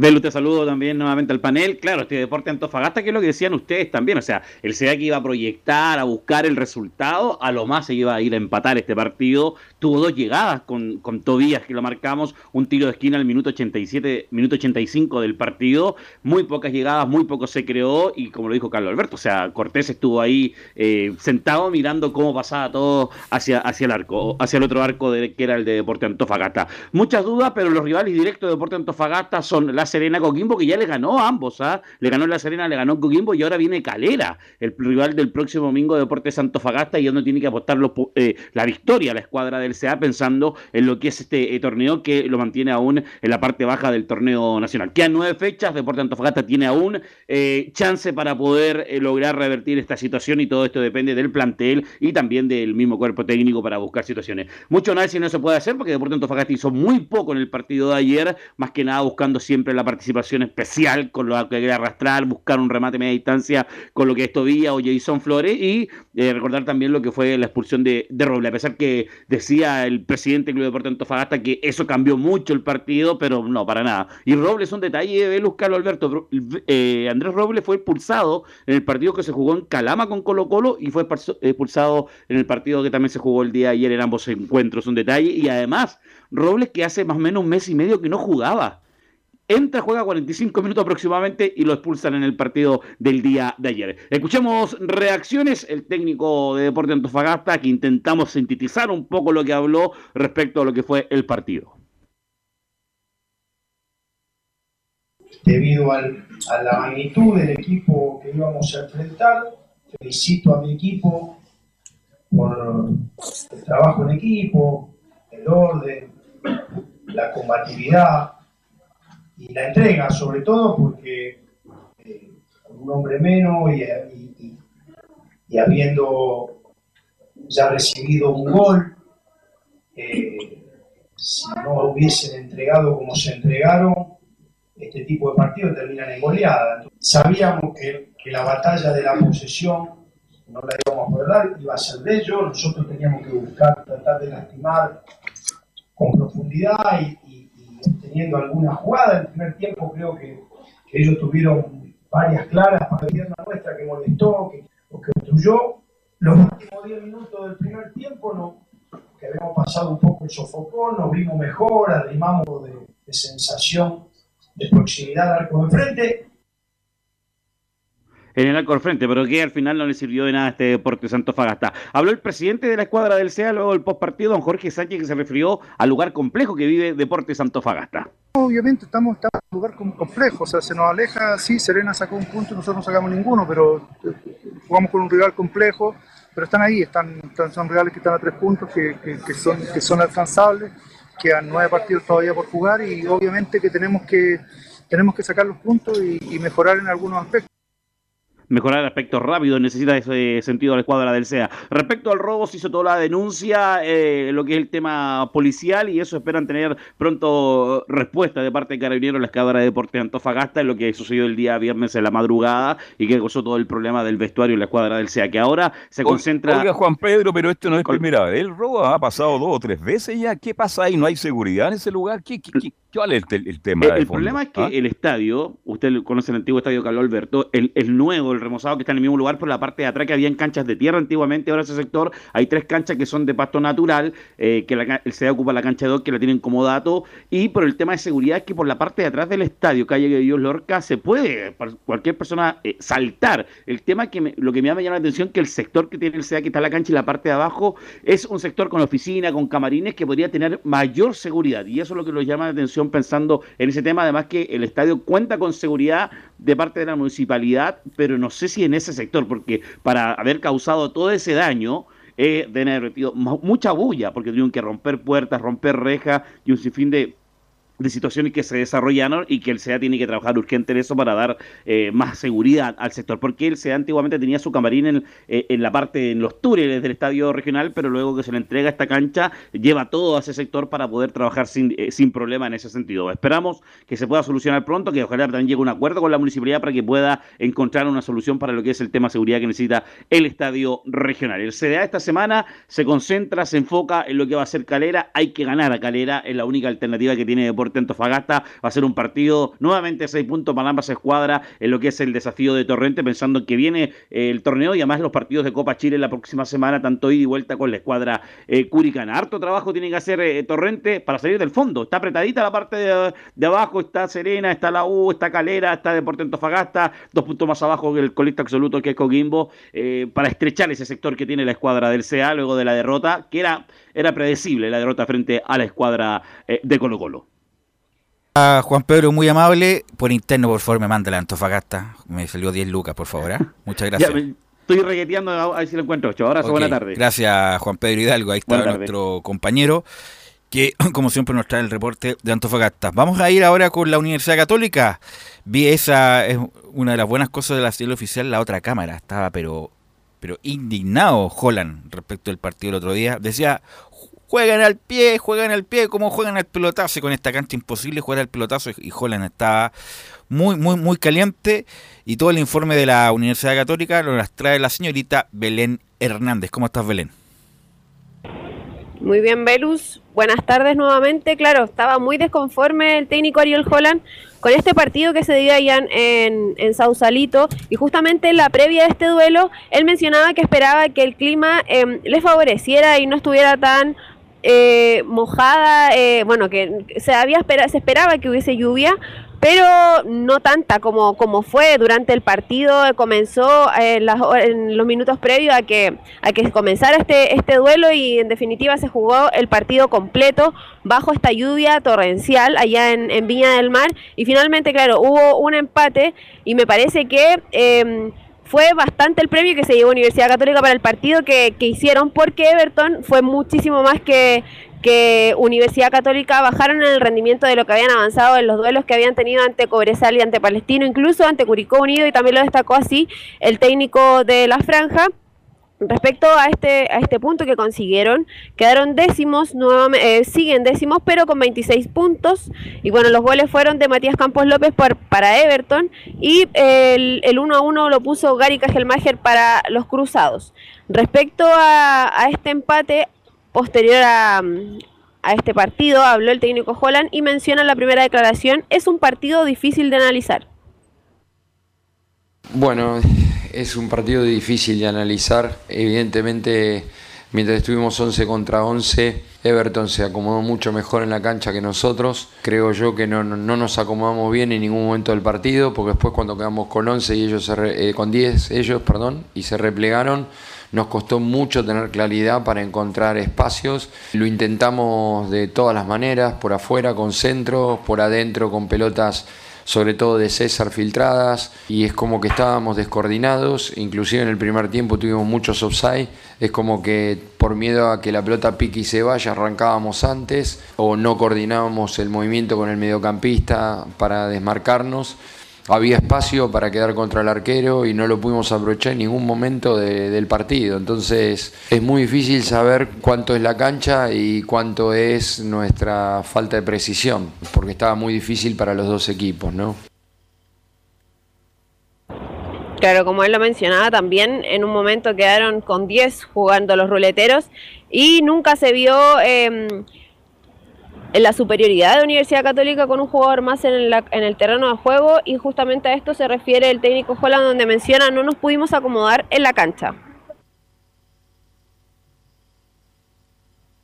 No nos pudimos acomodar en la cancha, la verdad es esa. No le pudimos encontrar la vuelta en ningún momento del partido. Tiene que ver después con la toma de decisiones también. Si la toma de decisiones es correcta, y ahí yo creo que es donde tuvimos las mayores falencias, ¿no? En tomas de decisiones muy puntuales, como la jugada del gol de Everton, que realmente ese tipo de errores en primera división no se pueden cometer, ¿no? Tratar de patear al arco una distancia inconveniente. Entonces, todas esas cosas tenemos que ser muy autocríticos de todo punto de vista, porque nosotros queremos rápidamente ser un equipo competitivo y en la medida que no tengamos claro que hay cierto nivel de error que no podemos cometer, entonces vamos a seguir en una zona deambulando no solamente en la tabla de posiciones, sino en el rendimiento, que es lo que a mí más me preocupa, no la, toda la tabla, porque si uno tiene un buen rendimiento, lo demás viene solo. Y a mí lo que me preocupa es lograr que comprendamos y sostengamos una estructura de juego independientemente de las circunstancias, como por ejemplo hoy la cancha. Camilo, usted que estuvo en Viña con Belén y Cristian Frey, ¿cuál es la, la razón de esto? Eh, obviamente se le dieron los jugadores, Marcelino, Gutiérrez, Valencia, eh, Buenanote, que era que, le dan la alternativa al equipo. Eh, obviamente se nota la mano de juego en el sentido que hay un, un padrón de juego, pero como que siempre está con muchas eh, casos fortuitos, casos fortuitos y Católica pierde puntos y, y no se ve bien, incluso con a pesar insisto, que a, veces lo domina, pero como que el rival siempre tiene muchas oportunidades para, para ganar el partido. Le está costando y eso que, bueno, también probó cambio de esquema, eh, el control lo tiene, el segundo tiempo la idea es básicamente, con- bueno, cuando- ya estaba con, con uno más la, o sea, con, uno más la, la Católica, que, Everton, ahí tuvo, pero le, le está costando en la, en la parte final, las oportunidades son menos, eh, fueron pocas en realidad en, el compromiso en general de la, del, del equipo cruzado, y eso pri- principal, principalmente, San Pedro, y bueno, no, no- no está convirtiendo. Eh, sí hay que destacar el trabajo defensivo, eso yo creo que no enfocarme porque eh, era una de las críticas y lo están haciendo bien Kajenmacher con, con Blanco Ampuero. Tiene presencia Cajel Tiene Máquera, presencia. Tiene pre- presencia. El tipo, mide, ¿cuánto? Un metro ochenta y tanto. Sí. Eh, va bien por arriba. El tipo, no, tiene presencia. Bueno, lo conocía de León. eh, Holland. Holland. Pero no estará, están un poquito viejitos. Ya el equipo de Católica Velo ya es todo cerca de los 30 años. Cuidado con eso. Es un factor también, Carlos. Cuidado, un equipo que está envejeciendo. Y Holland, ¿tú sabes cómo juega? De Y los jóvenes se le fueron, pues los jóvenes. Por Marcelino. Valencia. Pero en el partido, Son por ejemplo, ¿Sí? Por ejemplo, en el partido igual tuvo varios tuvo jóvenes, tuvo Tapia, que bueno que ya viene ya viene ese tiempo, después ingresó también un jugador Diego Osa, Brian González, que también es uno de los jóvenes también, pero creo que le falta todavía igual, obviamente, Brian González que lo comparaba mucho con, con Marcelino, quiere, quiere hacer un símil con, con él, pero o sea, se nota que, que tiene que tiene potencial y todo eso, pero, pero le falta le falta todavía. Bueno, y en el, en el gol de Everton, perdóname, le saca ventaja, le hace una jugada extraordinaria a López a Saavedra, que era el último que quedó. Bueno, y el gol de Everton fue increíblemente muy bien ejecutado por López. Oye, Carlos, Eh, no, espérate, ese López, lo tu, ese jugada en la U lo tuvo 10.000 veces Sí, y 10.000 sí, una sí. falló. Increíblemente cómo cambia la cosa. Sí, Camilo. Ah, en lo de Everton también, eh, en Everton, buen partido de Echeverría, probando bastante eh, buen de partido de distancia. Echeverría. Sí, sí, de distancia y transformó a Muy buen Dituro. partido. Sí, Dituro tapó una. Y Barroso también Barroso jugó muy bien. Crítica a Fernando de Paul que en el gol pudo haber salido un poquito. Y el bueno, Fernando de Paul nunca salía de los tres palos, la verdad. Pero bueno, buen partido de Everton. El Paque le dio estabilidad a Everton de Villa del Mar, eh, Belén. Sí, bueno, ustedes se refirieron a, la- a los zagueros y también a los juveniles que tuvo en cancha el técnico Holland. Y justamente es lo que vamos a pasar a escuchar de inmediato, donde mencionan la declaración del desempeño de Brian González, de Diego Osa y de Aaron Astudillo. Primero Brian, creo que hizo un muy buen partido y en un contexto donde no tuvimos un buen partido individual en muchas posiciones del equipo, creo que él, con la poca experiencia que tiene en primera división, hizo una actuación para mí muy buena. Con relación a Diego, quedé muy satisfecho y muy conforme, sobre todo por su personalidad para, para jugar. Después de aquí en más va a trabajar con nosotros y esperemos que vaya evolucionando y sabiendo sobre todo qué es lo que busca el equipo. Entonces, lo que más me gustó de él fue su personalidad y creo que junto a Brian fueron de lo mejor del equipo en cuanto a, a mensurar su experiencia, su edad y el tipo de partido que nos tocó jugar. Y también lo vi bien a Aarón, entró bien, entró con decisión, con convicción, después pudo haber hecho alguna mejor o no, pero lo vi enfocado y con ganas también de estar metido en la competencia del equipo. Respecto a la dupla de centrales, también menciona, dice, me gustó muchísimo la pareja de zagueros. Me gustó muchísimo la pareja de zagueros, tanto Gary Cajelmacher como Branco. Creo que, le siguen dando al equipo ya una presencia defensiva que, que nosotros estábamos necesitando junto a Matías, porque Matías fue muy importante en el primer tiempo para que no nos puedan presionar este, por lo menos dentro de nuestro propio campo, porque sacó muy bien del arco, este, siempre con pases, no con pelotas divididas a disputar, y creo que, junto a los juveniles este, fueron de lo más sólido del equipo. Ya para ir cerrando el informe de Universidad Católica, hace pocos minutos em, en el Twitter de Universidad Católica de Cruzados subieron un video donde habla el presidente Juan Tagle, donde confirma lo que ya habíamos dicho hace algunas semanas y los últimos días también, que el último partido finalmente que se va a jugar en San Carlos de Apoquindo va a ser el 20 de agosto, el sábado 20 de agosto ante el Audax Italiano por los octavos de final en la, la vuelta de, Copa Chile. Y también, eh, bueno, en septiembre van a comenzar los trabajos en, el estadio para, para comenzar la reconstrucción. Y el próximo duelo que va a tener eh, Universidad Católica por el Campeonato Nacional va a ser este jueves ante O'Higgins de Rancagua a las 20.15 horas en la precordillera. Ok, así que el 20 de agosto será la despedida ya de San Carlos de Poquito. Muy amable Belén, nos encontramos mañana. Buenas tardes. Vamos con Laurencio Valderrama y las colonias, porque sí hubo partidos importantes este fin de semana, Laurencio. Y justamente palmando con, lo que decía Belén Hernández las colonias, claro, vamos a ir inmediato con Palestino, el cuadro, o sea, y, con el Auda, claro, fue empate 3 a 3 allá en la cisterna, un partidazo, mi criterio el mejor partido de la fecha, por lo menos por los goles, la- las emociones y por cómo se jugó, ambos equipos fueron al frente, fue un lindo espectáculo. Bruno Bartichotto eh, partió marcando dos goles y dos golazos para el equipo árabe, llegó a cuatro goles en la campaña, ya cuatro goles solo en este semestre, el hijo de Marcelo Pablo, quien estuvo en la tribuna viendo el partido. Posteriormente, eh, si bien le consignan el gol a Matías Sepúlveda, en rigor fue gol de Fabián Torres, fue un casi gol olímpico del Así Tuco es. Sepúlveda, finalmente... Oye, el relator se equivocó, se equivocó mal, dijo gol olímpico, nunca Sí. fue gol olímpico. No, no, no, y, y fue claramente, porque, eh, o sea, claramente no fue gol olímpico porque la Rosa eh, zapa y, Claro. finalmente vino el gol Así es. de, eh, de Fabián Torres. Posteriormente, en, eh, José Guizama marcó el 3 a 1. Uno pensaba que Palestino iba a terminar ganando el partido, pero en el segundo tiempo, Germán Estigarribia descontó a los 50. Posteriormente, Jorge Enrique en otro golazo, pero Golazo. también Zapa a- Golazo. agachándose, increíble lo de Zapa.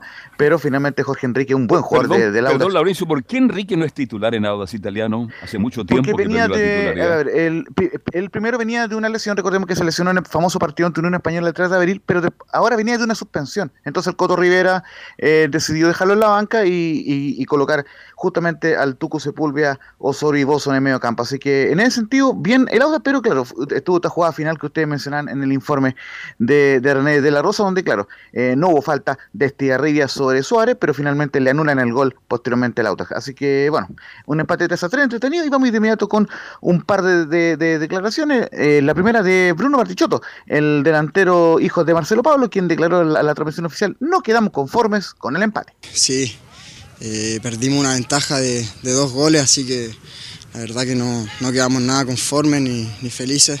Eh, bueno, pero así es, nos empatan un partido que, que podríamos haberlo salido a jugar el segundo tiempo de otra manera. Creo que bajamos mucho y no el tema táctico, sino que los jugadores. Y bueno, nos costó un empate teniendo casi un partido con mucha ventaja. Sí, obvio. eh, nosotros vamos partido a partido igual, pero sí, queremos llegar lo más alto posible y hacer un buen segundo semestre, como no- lo venimos haciendo. Bien, eh, bueno, Maxi, un muy buen jugador, creo que nos, nos complementamos bien, así que nada, esperamos seguir haciendo goles y aportándole al equipo. Ahí justamente el que interrumpiera el ingeniero Sugarre ahí en, en la transmisión oficial. Pero bueno, y, y vamos a ir con una más de Palestino con Omar, Pou- con Omar Pouso, el, el ayudante El técnico ingeniero argentino, recordemos. era ingeniero de que sí. Y justamente estuvo eh, representando a Gustavo Costa, que estaba eh, mm, Vuelto como- loco como en la- muy en la alterado, cabina. vuelto loco en la tribuna. Y justamente Omar Pouso reconoce que arrancamos bien, pero no tuvimos suerte.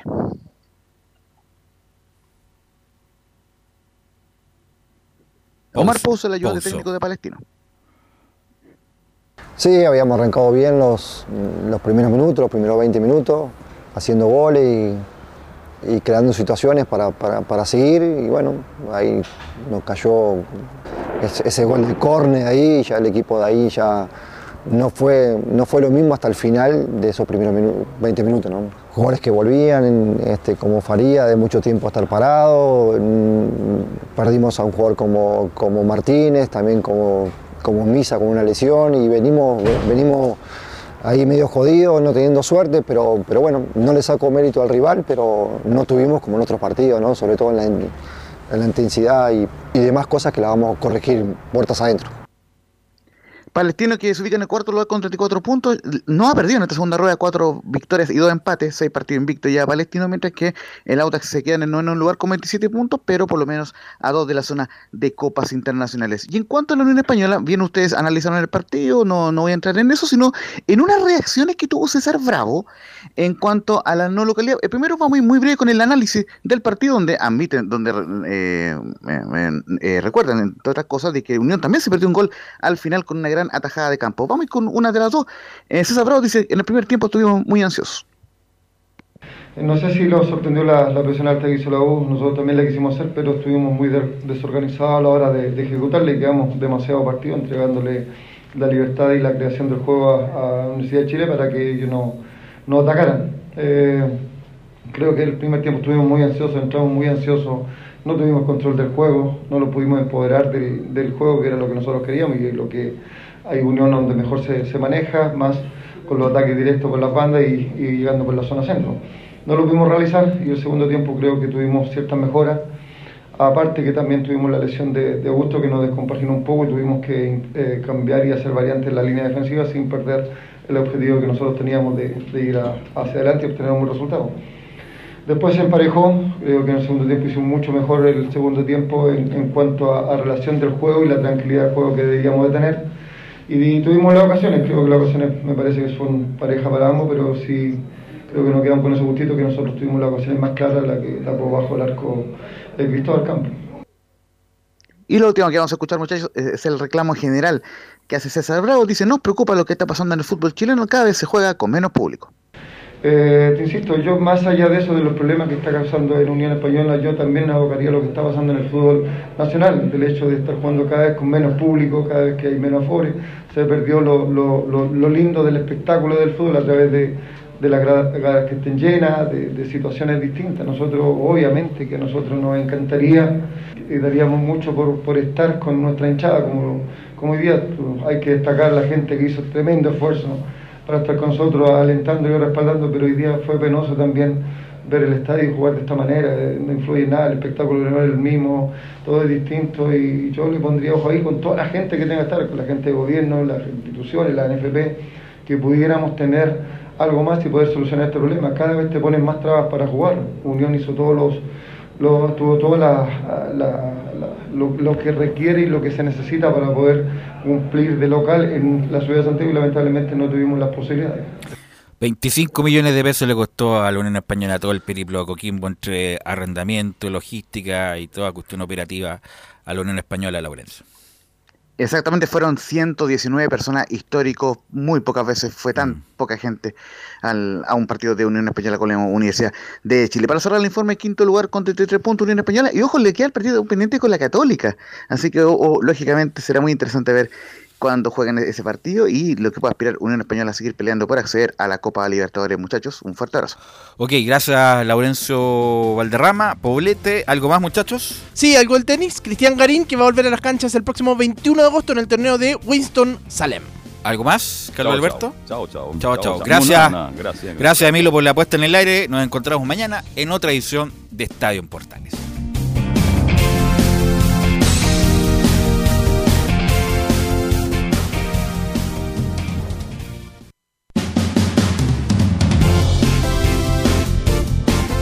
Fueron 90 minutos con toda la información deportiva. Vivimos el deporte con la pasión de los que saben. Estadio en Portales fue una presentación de Almada Comercial y Compañía Limitada. Expertos en termolaminados decorativos de alta presión.